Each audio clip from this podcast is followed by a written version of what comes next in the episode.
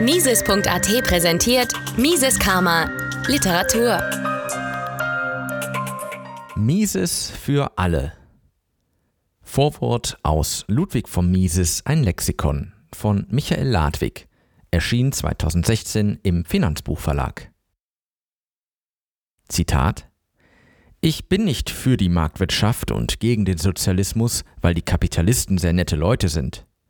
Ich bin für den Kapitalismus, weil er der Menschheit nützt. Ich bin nicht gegen den Sozialismus, weil die Sozialisten schlechte Leute sind, aber weil er zu einem völligen Niedergang des Lebensstandards aller führt und die Freiheit zerstört. Zitat Ende Ludwig von Mises.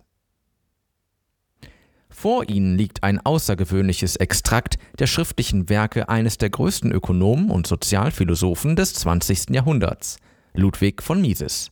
1881 bis 1973. Dass es so weit kommen konnte, verdankt die Nachwelt der leidenschaftlichen Vehemenz, mit der Mises seine Thesen vertrat. Die Erkenntnis, dass jedweder Fremdeingriff in bedürfnisgelenktes Handeln unethisch ist, ist dabei nur eine, jedoch wesentliche Folge der Gradlinigkeit seiner Arbeiten. Beispielhaft dafür mag ein Satz aus seiner viel zu kurzen Autobiografie dienen, nämlich dass in der Wirtschaft Kompromisse Verrat an der Wahrheit seien. Mit Nachgiebigkeit vermag man Freunde in Politik und Wissenschaft zu gewinnen, Mises jedoch war daran nicht interessiert. Vielmehr setzte er auf Vernunft.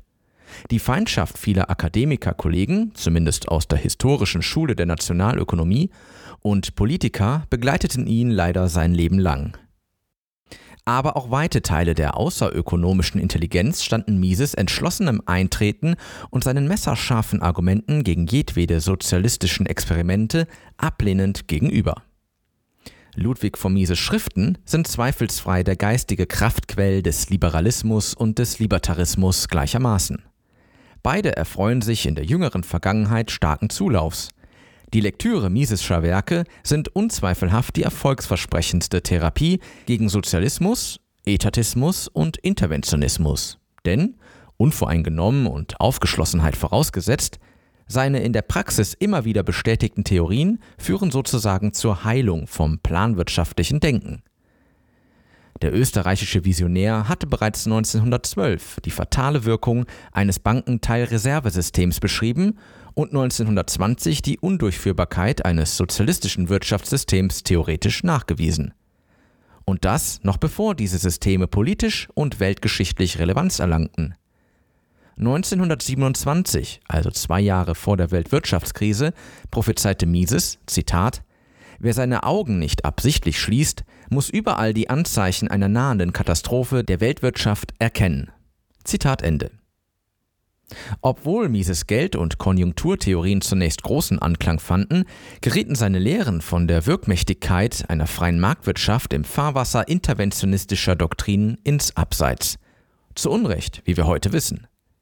Doch erfreulicherweise wächst seit mehr als einem Jahrzehnt das Interesse an der Person Ludwig von Mises und seiner Lehre unaufhörlich. Als bekanntester Vertreter der österreichischen Schule der Nationalökonomie vertrat er die radikale Ansicht, dass nur eine auf freiwilligen Handlungen basierende Wirtschaftsform, wie der Kapitalismus, nachhaltigen Wohlstand auf- und ausbauen kann. Alle anderen Wirtschaftsformen, wie die sozialistischen oder die interventionistischen, sind, gemessen an ihren eigenen Zielen, zum Scheitern verurteilt. Die erkenntnistheoretischen Arbeiten Mises nehmen stets das menschliche Handeln in den Blick. Diese Lehre, die Praxiologie, wie er sie nannte, ist das Fundament, auf dem alle anderen wissenschaftlichen Disziplinen, auch die Wirtschaftswissenschaften, gedanklich aufbauen. Ihr Stellenwert in der akademischen Welt ist allerdings nicht der, den sie haben müsste, weil zeitgenössische Wirtschaftswissenschaftler sich aufgrund ihrer Nähe zur Philosophie nur schwer mit ihr anfreunden können.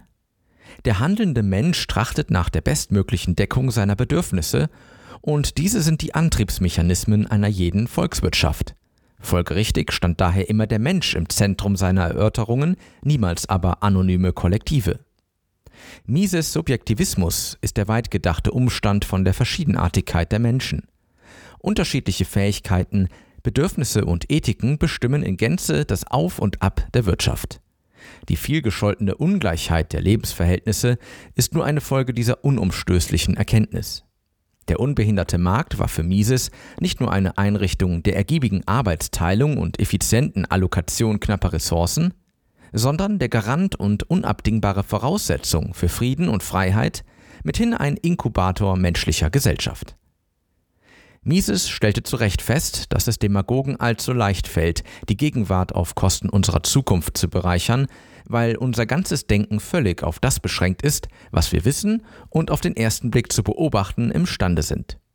Mises nahm es Zeit seines Lebens auf sich, die dunkle Kehrseite einer jeden staatsinterventionistischen Maßnahme auszuleuchten. Denn, so Mises, wer nur das zu sagen hat, was jedermann hören will, sollte lieber schweigen.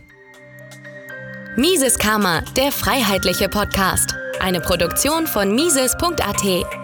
Hat Ihnen diese Folge gefallen? Dann teilen Sie diese Episode in den sozialen Netzwerken und hinterlassen Sie eine Bewertung auf Apple Podcasts. Um keine Folge zu verpassen, abonnieren Sie Mises Karma auf Spotify, Apple Podcasts, Deezer, Google Podcasts, Amazon Music, YouTube und überall dort, wo es Podcasts gibt. Für Anregungen, Fragen und Kritik nutzen Sie das Kontaktformular auf miseskarma.de.